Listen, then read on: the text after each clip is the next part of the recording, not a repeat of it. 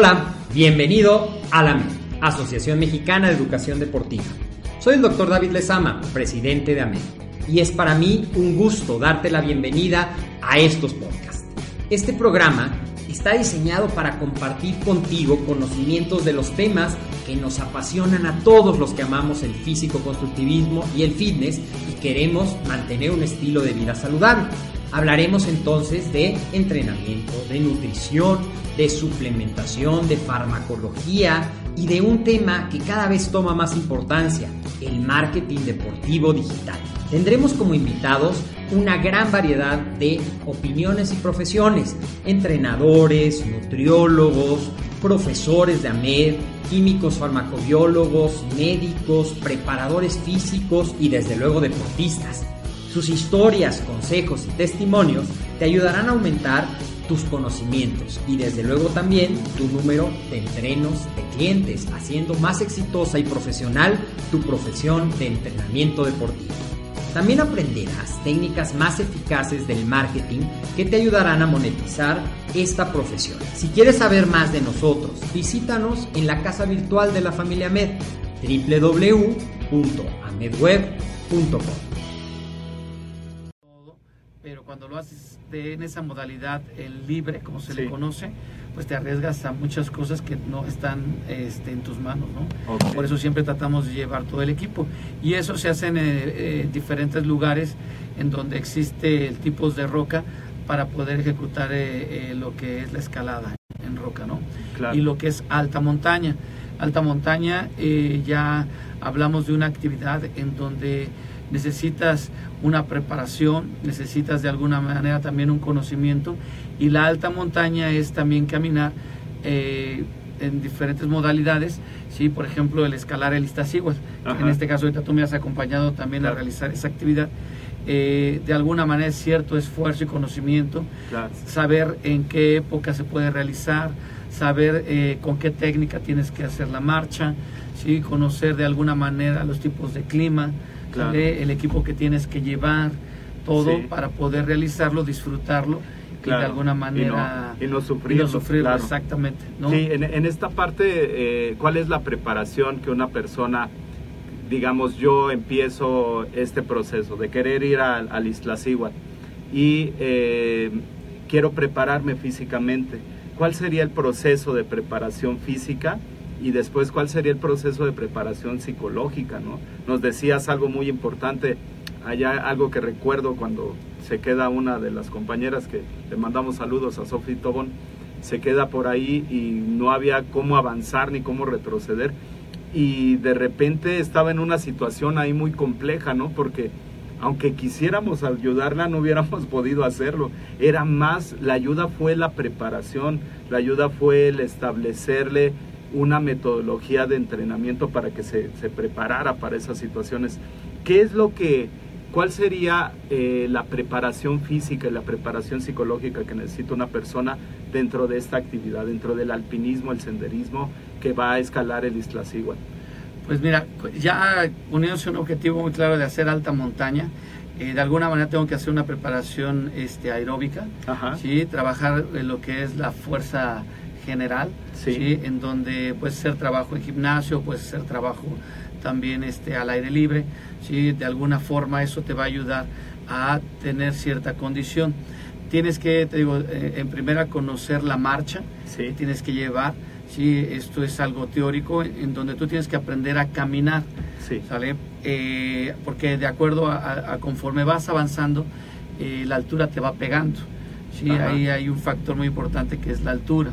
Sí. Entonces hay gente que puede ser muy fuerte, tiene, puede tener una preparación excelente físicamente, pero si no sabe la técnica o, de alguna manera no conoce esto, estas cuestiones teóricas, que es conocer la marcha, conocer cuántos pasos puedes dar y adaptarte a la altura, de alguna manera se puede tronar por querer llegar. ¿no? Mucha gente dice voy a ir a conquistar a la, a la, a la cima, ¿no? voy a conquistar la montaña eh, un amigo que es el que siempre me ha enseñado y gran, un común hermano, que es este Manuel Casas, que él es el que me ha ayudado mucho a aprender todas estas cosas. Eh, tiene mucha razón en algo que, que, me dijo, porque yo también en algún momento pensaba, pues sí, yo voy a conquistarla, ¿no? la verdad es que no la conquistas. Y es que también venimos de esa parte competitiva, ¿no? Que de repente eh, eh, eh, toda nuestra historia, toda nuestra historia de vida nos da esa parte competitiva de queremos lanzarnos y, y abarcar y decir voy a llegar hasta la cima. Pero de repente sí es una gran experiencia eso de, respetar la naturaleza, ¿no? Y de, y de saber los tiempos y las estrategias.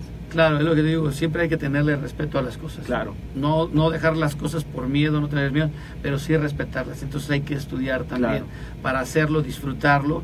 Y eh, como te decía Manuel, es eh, una cosa que me dijo, dice, la montaña es la que te va a decir puedes o no puedes. Claro. O sea, ella te va a decir, si ahorita no quiero que subas, no vas a subir.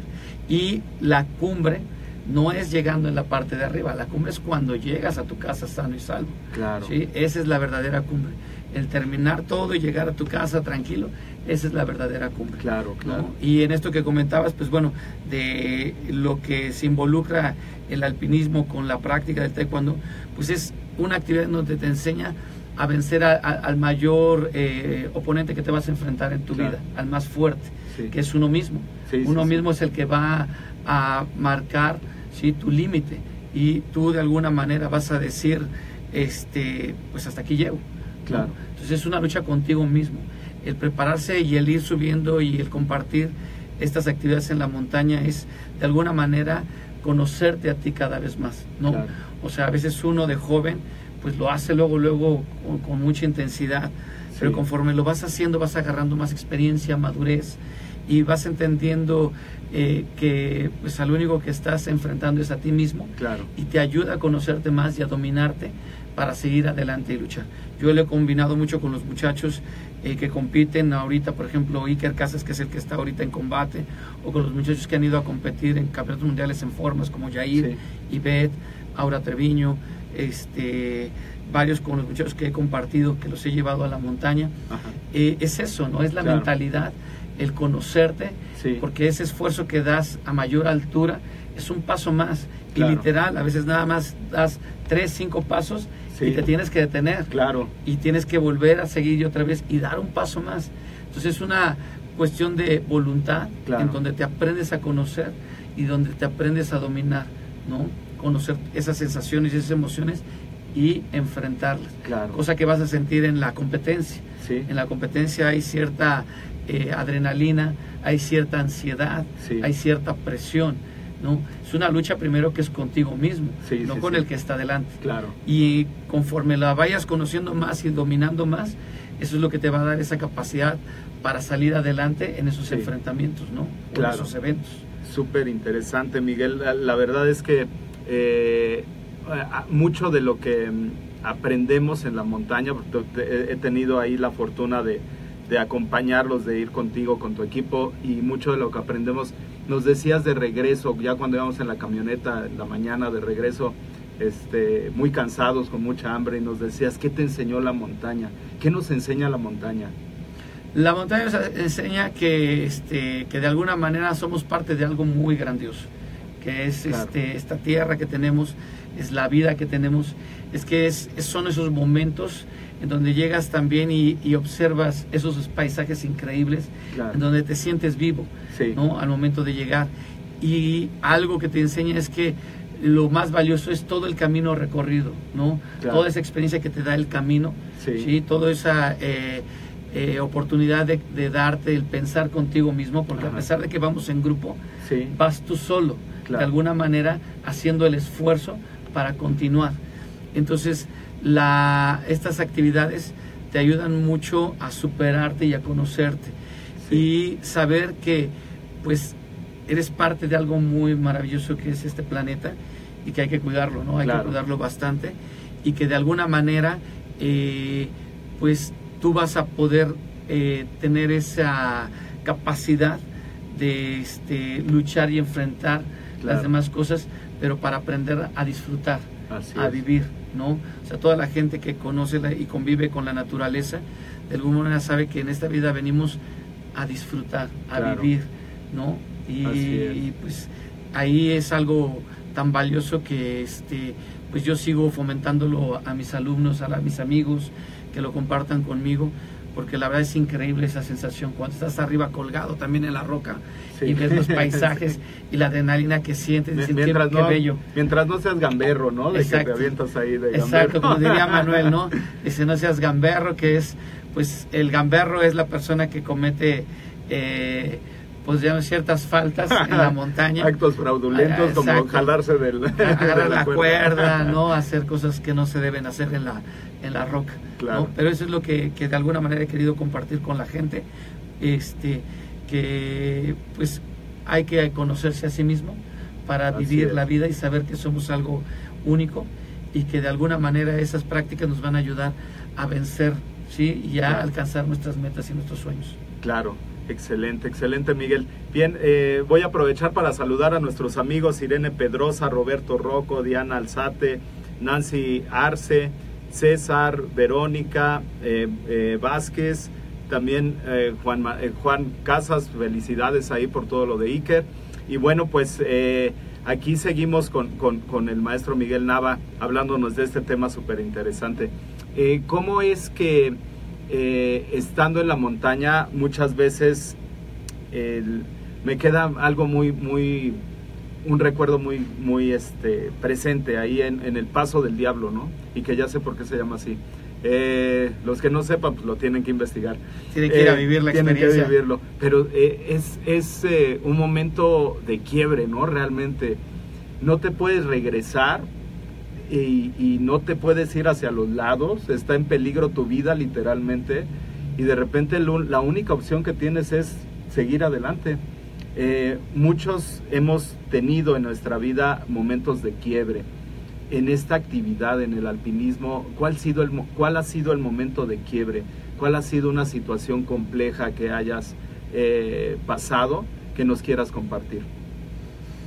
Bueno, eh, personalmente ahorita este, en la montaña, el sentirme así es cuando he llegado a sentir que la gente que yo llevo este, pueda correr peligro, ¿no? Eh, de alguna manera para mí, como te lo comenté, es que la gente que yo llevo, mis amigos, mis alumnos, eh, lo disfruten y entiendan lo que les va a enseñar la montaña.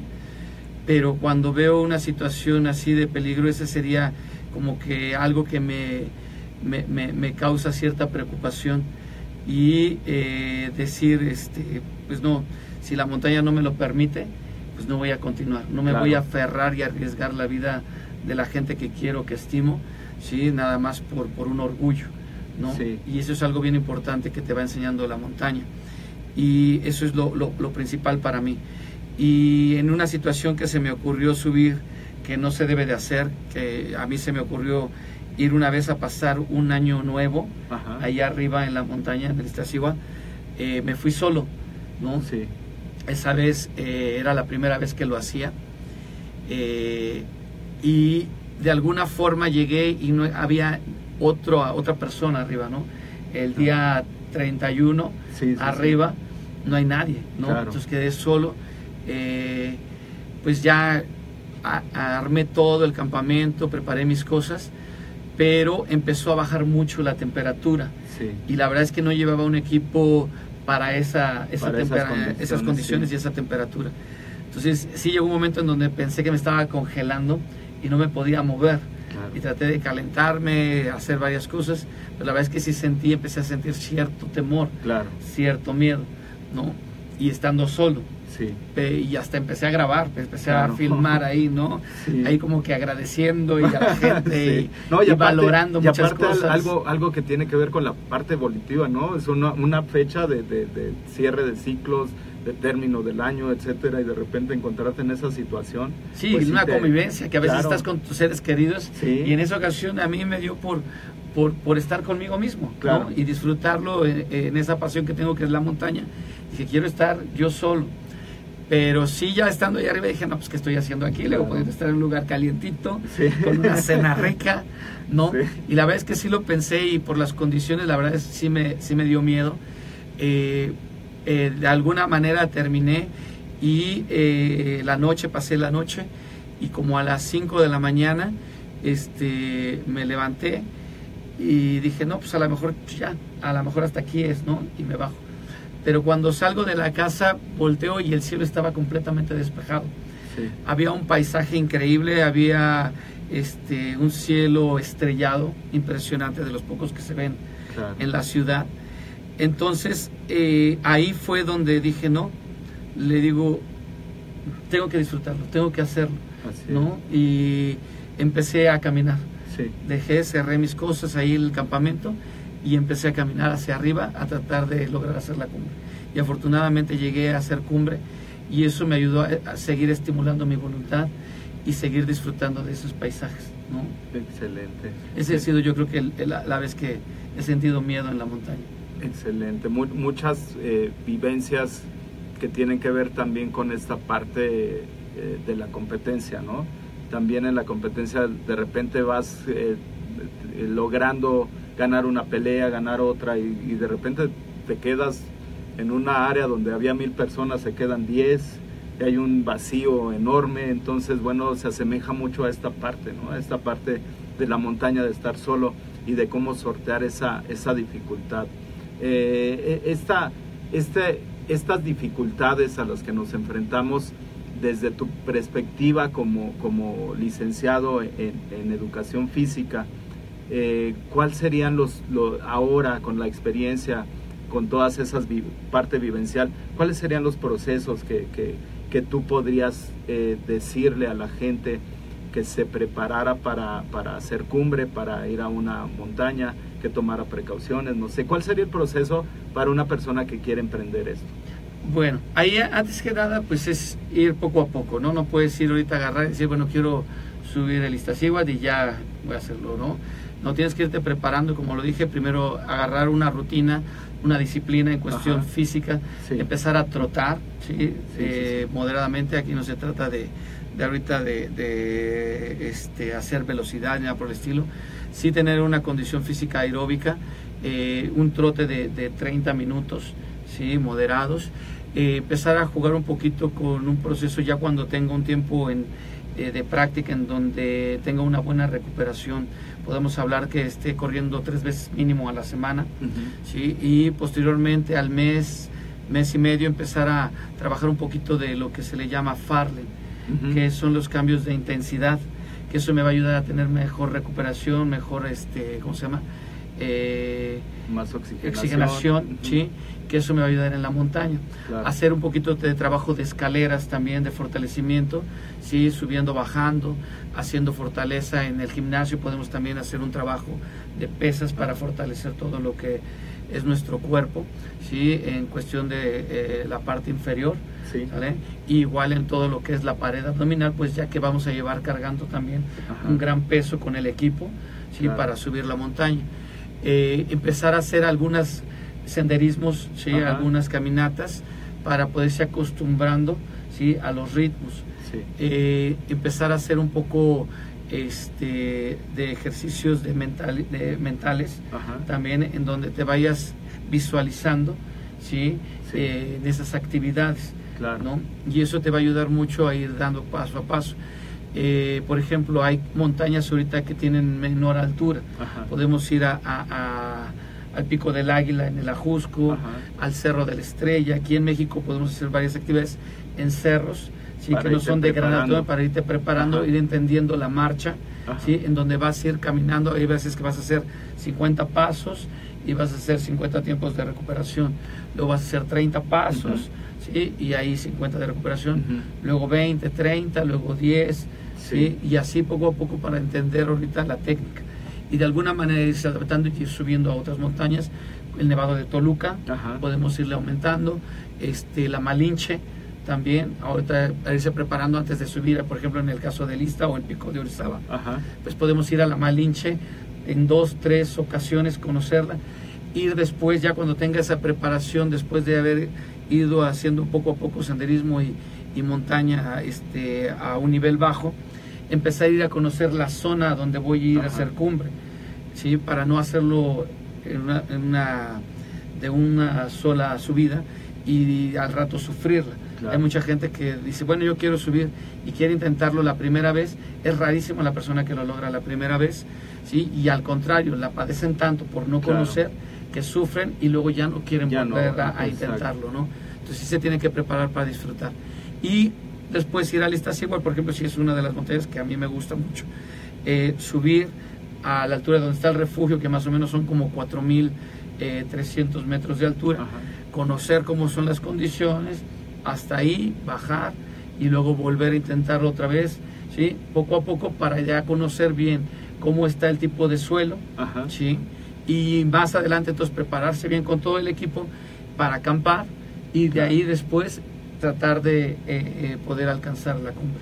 Excelente. Okay. Sí, ahí, ahí me parece importante, eh, ya nos hablaste de esta preparación, lo relaciono mucho con un proceso de entrenamiento, ¿no? La preparación teórica, técnica, táctica, física y psicológica. Ya nos hablaste de esta preparación psicológica, de mentalizarte, de visualizarte, etcétera. La, la, la, aquí hay algo muy importante, los implementos. Eh, si no llevo el calzado adecuado, si no llevo los guantes adecuados, primero, ¿de qué se compone los implementos para poder hacer ya, ya eh, eh, una, una, este, hacer una cumbre? ¿Qué es lo que necesito yo como implementos para poder subir hacia, hacia el Iztaccíhuatl o hacia el pico de Orizaba? Claro, bueno, ya hablando ya de la alta montaña, obviamente entre mejor el, esté mejor el equipo, pues mejor eh, vas a disfrutarlo y a padecer menos las inclemencias ¿no? del clima.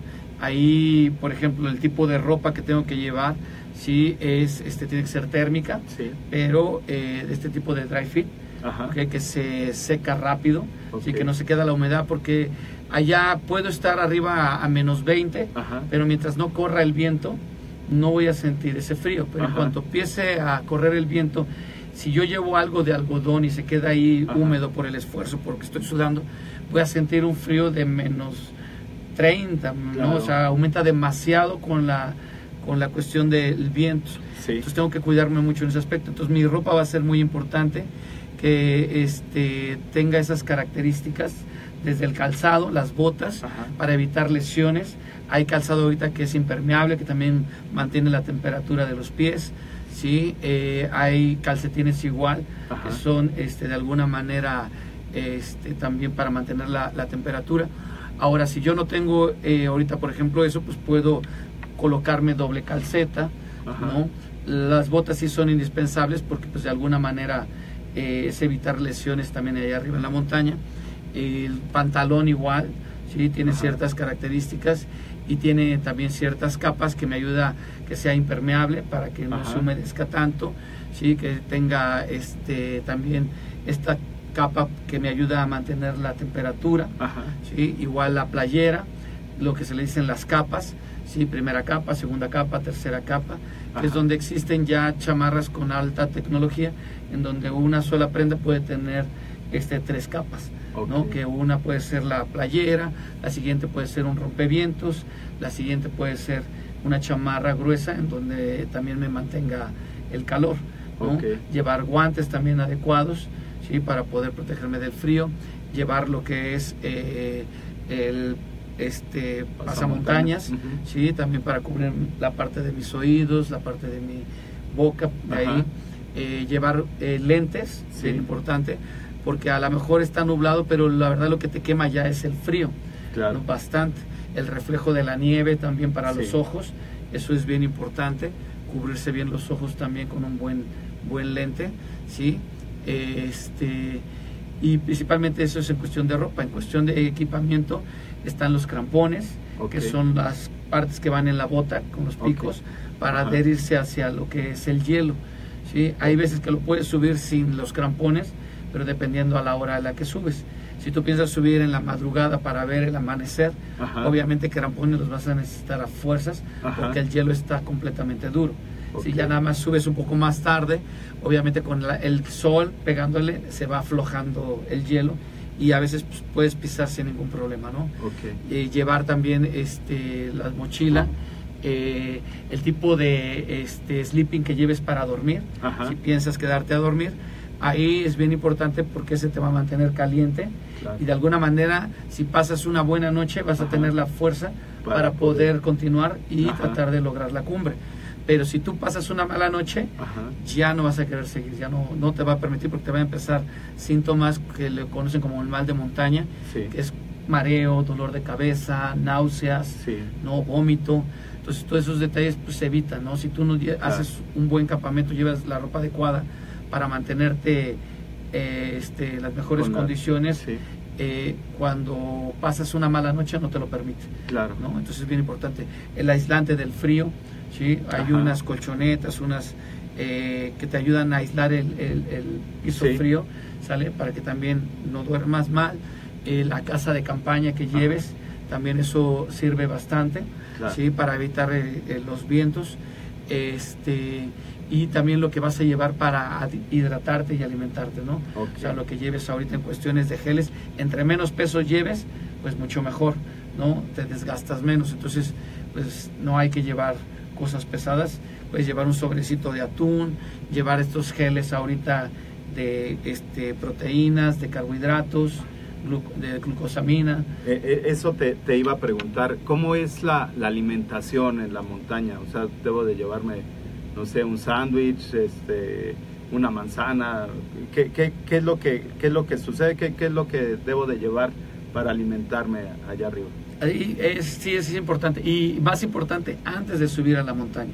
Antes de subir a la montaña debes de, de alguna manera tener buen descanso durante por lo menos una semana antes. Claro. Una buena hidratación. O sea, tienes que estarte hidratando constantemente antes de subir a la montaña. y eh, por el esfuerzo, sí, por el gran esfuerzo que vas a realizar. Entonces, si tú llegas todo deshidratado, pues no vas a llegar ni al refugio. Claro. ¿no? Entonces te van a empezar a venir ciertos malestares, que es lo del mal de montaña. Igual se recomienda tomar unas aspirinas antes en la mañana de empezar, sí, también para que la sangre se aligere, ¿no? Este, pero sí la alimentación antes de subir, tener una reserva de carbohidratos, eso es súper importante. Una buena hidratación también, ¿no? Y ya para subir, pues lo más ligero posible, pero sí con, con estas eh, geles que ahora hay y de alguna manera eh, tu, tu, hidratación, que es la que te va a mantener, porque en realidad arriba casi no te da hambre, pero sí debes de consumir, sí, porque eso ya también es agotamiento, entonces debes de mantenerte para lograr hacer la cumbre. Entonces, el llevarlo ligero, puedes llevar un sándwich, algo que puedes hacer, un sándwich o dos ya muy exagerado, Pero llevar tus geles de este, carbohidratos, de glucosamina, este, algunas barritas de proteína, ¿sí? o hay unas pastillitas, unos frijolitos también que manejan esas sustancias para que te mantengan activo. ¿No? y que eh, compensen ese desgaste energético que vas a tener. Cuéntanos ahí un, poquito de, de, algo que se dice cuando subes con tu equipo y que te dicen que llevar una manzana, llevar una pila, llevar, este, no sé, un litro de agua se transforma en kilos de, equipo que después te van a pesar y parecería que fuera falso, pero realmente una lámpara de más ya subiendo que genera cansancio. Sí, te digo, si, cuando lo subes sin equipo, a veces tienes que solamente dar dos, tres pasos y descansar. ¿Por qué esto, por qué esta, esta, bueno, ahorita primero esa pregunta y después la otra, ¿por qué eh, esa, ese tipo de, de, de, caminar? ¿Por qué ese tipo de pasos? ¿Por qué dos y uno y así? Por la altura, es una adaptación que va a tener tu cuerpo ¿sí? a la altura y al esfuerzo.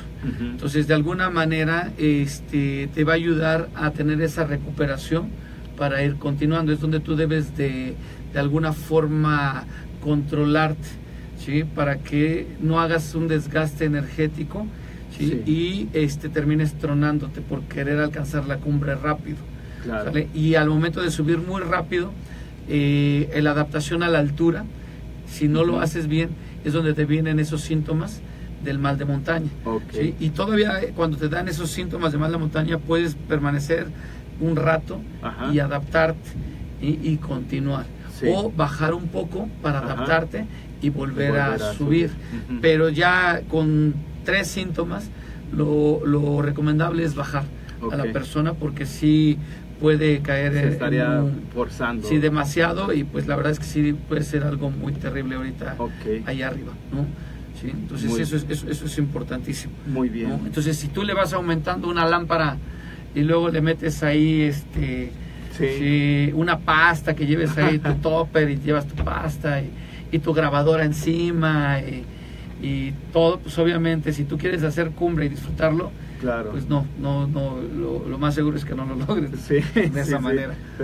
Sale contraproducente. Pero bueno, tiene mucho que ver con esta parte de la preparación, con todo, todo ese equipamiento. Recuerdo muy bien cuando, cuando fuimos la última vez a la Isla Siguat que preparamos todo ahí en, tu escuela y vimos eh, paso por paso, implemento por implemento, que la ropa fuera la adecuada, que las, las casas de campaña no estuvieran, este, que tuvieran ahí perforaciones o algo.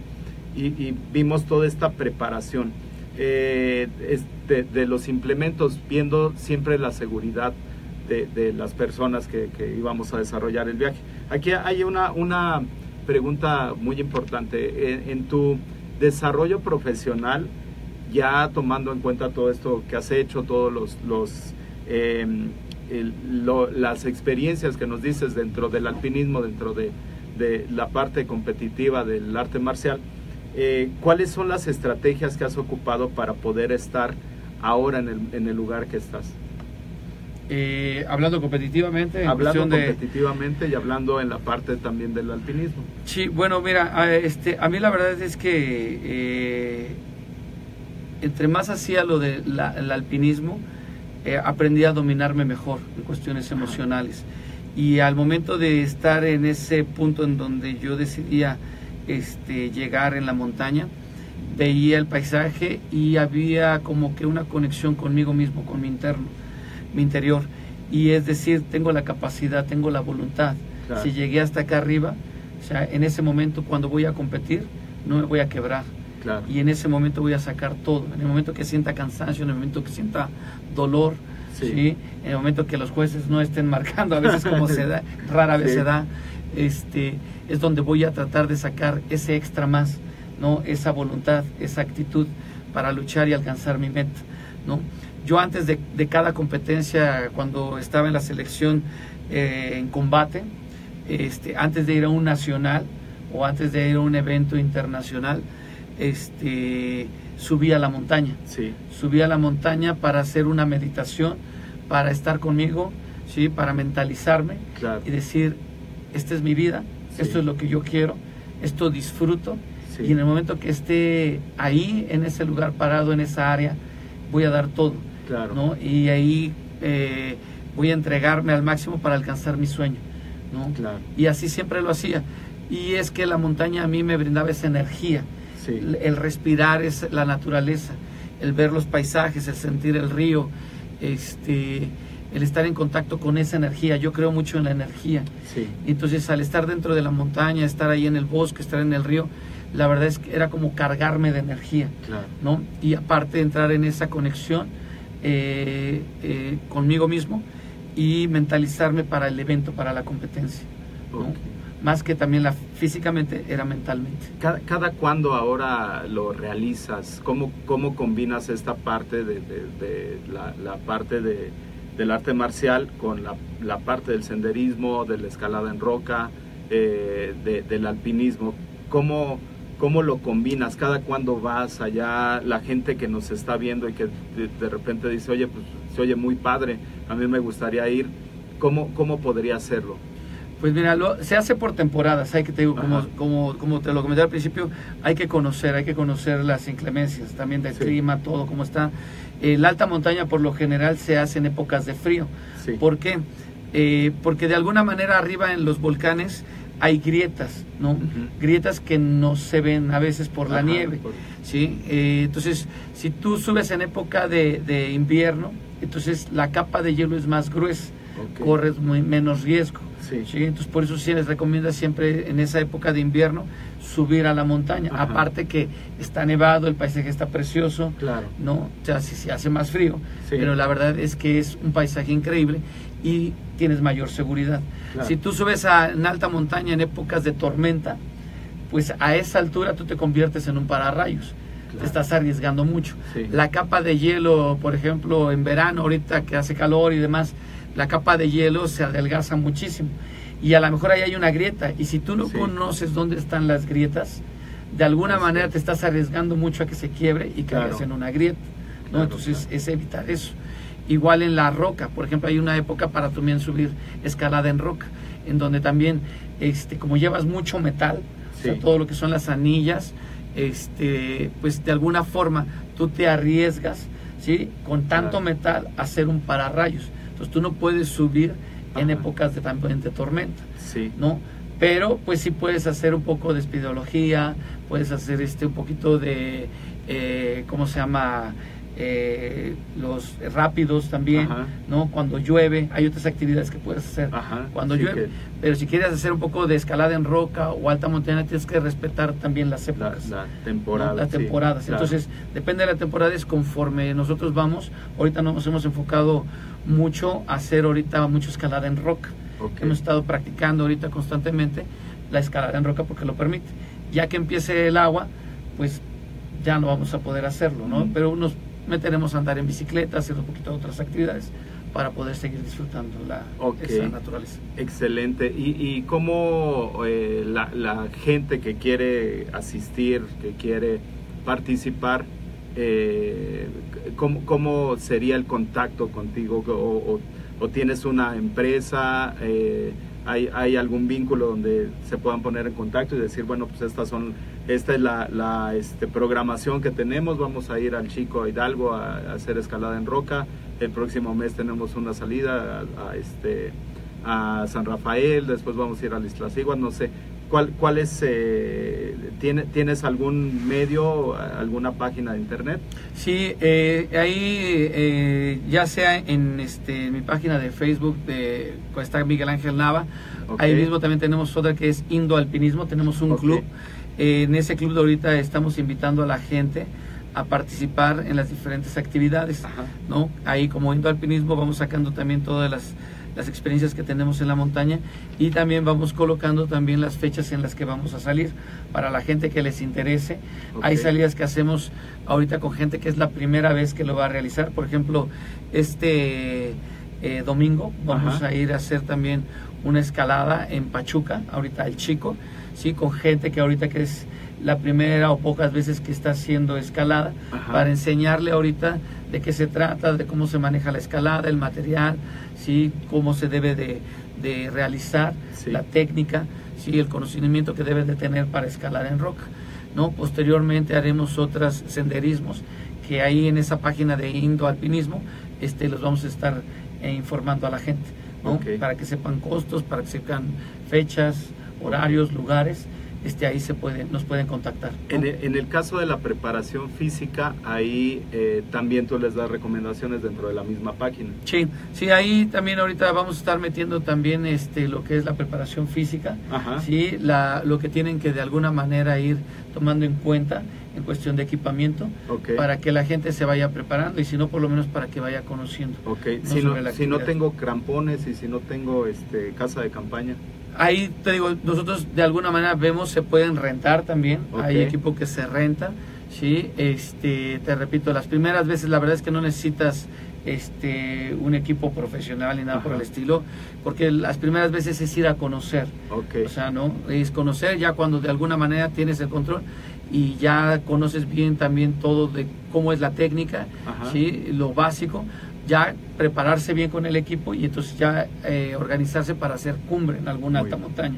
O en roca hacer travesías sí. sí también este de alguna manera es prepararse primero conocer las bases claro. sí y ya después hacer ruta que se le llama que es llegar de un punto a otro punto. Hay actividades que se hacen eh, de preparación como se le llaman los yoyos es subir y bajar con, con apoyo pero ya para hacer ruta que es ir de un extremo a otro lado sigo de una parte a otra, necesitas conocer bien los amarres porque eso es lo que nos va a mantener seguros para lograrlo. ¿no? Sí, está excelente. Fíjate que estabas comentando algo muy importante hace rato que es la, la parte de la preparación física y tú, tú, eres egresado de la Escuela Superior de Educación Física, tienes todo este conocimiento, sé que hay mucha gente que lo hace de manera empírica o que no, no tiene esa base científica de saber cuáles son las respuestas fisiológicas al ejercicio, etcétera. Aquí dentro de la Asociación Mexicana de Educación Deportiva, la AMED, tenemos una licenciatura en acondicionamiento físico y recreación. Eh, en ese sentido nosotros damos toda la preparación física para diferentes actividades, damos eh, materias que tienen que ver con eso, eh, pero bueno, algo muy importante es este, estos procesos educativos. ¿cuál, ¿Cuál sería tu recomendación para la gente que nos está viendo?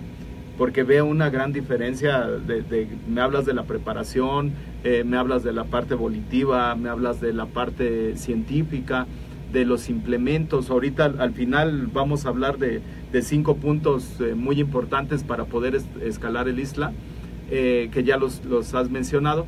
Y bueno, en esta preparación se me hace muy importante tener fundamentos ¿Cuál sería la recomendación que le harías a la gente que nos está viendo para que empiecen un proceso educativo, para que empiecen a capacitarse o a profesionalizarse en el ámbito del acondicionamiento físico? Eh, eh, de alguna manera para hacer un hábito, este siempre tienes que mantenerlo durante 26 días, eso es lo primero. Entonces, si a ti te gusta la actividad, quieres realizarla, pues físicamente te tienes que tratar de ir teniendo esa disciplina y tratar de mantenerla durante 26 días. Eso es lo que te va a formar un hábito, ¿no? Entonces eso es lo más importante. Primero eh, realizar y, desarrollar ese hábito a la actividad que te nazca el gusto y tener un objetivo siempre. ¿no? ¿Cuál va a ser mi objetivo? Y mi objetivo a corto plazo y a largo plazo. Eso es importante porque a veces uno este, se marca, dice, bueno, voy a empezar a hacer ejercicio y a la semana, dos semanas ya lo dejaron, ¿no? Sí. Pero porque no tienen un objetivo? Claro. ¿sí? Y tienen que irse marcando varios objetivos, a corto plazo y a largo plazo. Eso te va a ayudar a disfrutar y a seguir avanzando, ¿sale? Entonces, de ahí eso es lo, lo principal. Ahí ahorita, pues de alguna forma tengo que aprender a mantener una rutina, ¿sí? De ejercicio, decir, voy a hacerlo este lunes, miércoles y viernes, ¿sí? Este, a tal hora. Sí. Y que eso sea así este, constante. ¿no? Es decir, ese día me levanto, voy, troto, regreso. Esa es la primera parte, hacer el hábito. ¿no? Después de hacer el hábito, irte eh, fomentando, después de esos 26 días que te hayas mantenido, irte marcando tus objetivos. Ya logré hacer mi hábito de levantarme, de tener esa rutina, de tener esa disciplina de la actividad. Ahora mi objetivo es tener mayor condición física. Entonces de ahí me voy a preparar, voy a marcarme una distancia, ¿sí? que en este caso puede ser entre los 25 o 30 minutos de un trote ligero. Si yo no estoy acostumbrado a correr, tengo que variarlo entre la marcha y el trote. Y poco a poco acostumbrarme a eso. Volver a hacer este, esa adaptación. Teniendo esa adaptación, entonces ya cada vez más te vas marcando otro objetivo. Ya lo hice, ya lo hice también un hábito, ya me adapté Ahora le voy a incrementar también en trabajo de abdominal, de lagartijas, sí. de desarrollo físico muscular, eh, tonificación muscular, ¿sale? Y vas dando un poquito más, este, mayor carga a tus actividades. Eso es yo creo que lo más importante y de alguna manera pues sí eh, tratar de buscar a alguien que te pueda estructurar un programa. Claro. ¿sí? Lo, la, tu primera parte es, es adaptarte y hacer el hábito, ¿sí? Y la segunda es que te apoyes de alguien que tiene el conocimiento, ¿sale? Que te ayude a alcanzar, alcanzar tus objetivos, alguien que tenga esa preparación, como tú lo, lo mencionas. Porque dependiendo de la actividad es lo que tú vas a trabajar. Por ejemplo, el gimnasio de pesas cuál es tu objetivo específico, ¿no? Sí. Entonces, sobre eso el trabajo eh, se va a realizar en el, en el gimnasio. ¿sí? Uno puede ser para fortalecer, otro puede ser para desarrollar fuerza explosiva, otro para hacer velocidad, otro nada más para este, tonificar. ¿sí? Entonces, depende de ese objetivo, esa persona te va a apoyar. Entonces, busca a alguien que tenga esa preparación. Sí, claro, está, ¿no? Y que te lleve de la mano para ir alcanzando tus objetivos. Claro. ¿Sale? Si vas a hacer una competencia de taekwondo en este caso, sí, pues obviamente de ahí también va esa preparación y lo puedes combinar con el desarrollo en la montaña y el trabajo físico.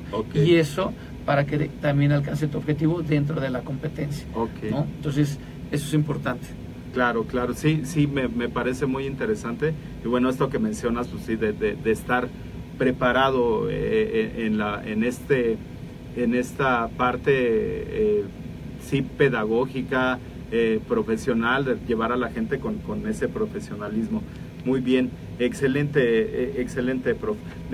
Aquí, em, un, un, ¿cuáles son las, las herramientas digitales, las aplicaciones, un sitio web que te ha servido para, para llevarlo a la montaña o para llevarlo a los entrenamientos, que le pueda recomendar a la gente? ¿Cuáles son las aplicaciones, eh, sitio web que, que te han servido a ti que nos pueda recomendar? Pues mira, yo la verdad es que cuando es cuestiones de la montaña, me voy este a lo antiguo. ¿Por qué? Porque luego arriba no te sirve nada de señales, por ejemplo, brújulas, ¿no? O sea, hay gente que va con el celular y que trata de ver la brújula para orientarse también. Hay una actividad que llegamos a hacer que se llama senderismo, que lo hacemos también luego en Pachuca, este, ahí por el León Alado es una zona muy grande de reservas en donde literal luego llevo a los muchachos a que nos perdamos, a salirnos de los caminos, a entrar en la maleza, este y tratar de regresar. Caminamos tantas horas y luego regresar. Pero la verdad es que solamente lo logras por tanta montaña, tanta roca, ubicándote con una brújula. Porque de ahí ahorita, o, de alguna manera saber hacer una brújula con todo ese material que ya puedes llevar un imán, con una hoja, con una agua, para poder orientarte en dónde está el norte, el sur, con cuestiones de la naturaleza, dónde sale el musgo, ¿sí? Eh, dónde crecen los hongos, en dónde está el norte, dónde está el sur, dónde hacen sus madrigueras los animales, orientadas hacia qué parte, porque luego allá está tan encerrado, hay tanta roca, que la tecnología de repente o se te acaban las pilas o no hay señal, ¿no? Entonces yo la verdad este casi no utilizo ese tipo de cosas cuando salgo a la, a la montaña, nada más que para tomar alguna fotografía, claro. ¿no? El recuerdo, sí. pero este trato principalmente de estudiar, claro. este leer sobre lo que voy a hacer y eh, pues saber de la zona que voy a visitar, ¿no? Las condiciones, el clima, este la fauna, ¿no? Los lugares cercanos que hay, los pueblos, en cuestiones de emergencia, dónde puedes ir de, eh, si llega a suceder algo, ¿no? y todos esos primeros auxilios que debes de saber para cualquier situación que se pueda presentar. Excelente, excelente. Muy bien, Miguel, pues ya solamente para, para este para despedirnos y bueno, este, agradecer a todos los que están conectados y que nos manden todas sus preguntas. Yo estoy muy en contacto con el prof y bueno, pues eh, ahí resolveremos todas las dudas, preguntas que tengamos, mándenlas a la, a la página. Y bueno, pues nada más para, para terminar, eh, ¿qué último consejo le podrías dar a la gente que nos está viendo y la mejor manera de contactarte? Eh, pues bueno, yo lo único que les digo es, este, las cosas de alguna manera eh, no se dejan por miedo, como lo comenté al principio, se les tiene respeto, sí, sí, ok. Eh, la cumbre en la montaña, en alta montaña, sí, no sé, este, ¿cómo se llama? la montaña es la que te permite llegar, ¿sí? sí. Tú no vas a, a, conquistar la montaña, como se dice, y la cumbre es cuando llegas a tu casa sano y salvo. Excelente. Eso, es lo, principal. ¿Y la, tus eh, eh, modos de contacto? Nos decías Indoalpinismo. Indoalpinismo, sí, o en mi página personal que es Miguel Ángel Nava. Eh, también este, ahí pueden contactarme. ¿sí? A mi correo también s-nava tkd arroba hotmail.com y ahí cualquier cosa estoy a sus órdenes, preguntas, ¿sí? Eh, estamos para servirlos y pues, simplemente agradecerles a ustedes y felicitarlos por este espacio, la verdad muchas gracias. Eh, mandar un saludo a toda la familia de el Taekwondo, sí, a toda la gente que le gusta el alpinismo, al club de Indo Alpinismo y a Indo Taekwondo, que es toda también una gran familia que nos acompaña. Muy bien, pues excelente, muchísimas gracias Miguel. Y bueno, pues a todos nuestros amigos que nos, nos siguen, eh, acuérdense de valorar nuestras eh, podcasts, eh, mándenos ahí su like con cinco estrellas, dale like a la, a la, aquí al Facebook Live y compártelo, es muy importante para nosotros su valoración.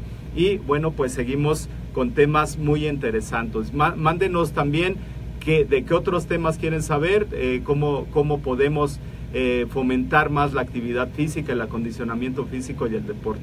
Muchas gracias, gracias Miguel. Al contrario, Jorge, pues, muchísimas gracias a ti. Felicidades por este espacio, felicidades a todo el equipo. Sí, que la verdad que está increíble y, pues de alguna manera nos da esta eh, eh, educación, esta información para seguir adelante en la actividad. ¿no? Muchas gracias. Muy bien, pues hasta luego. hasta luego.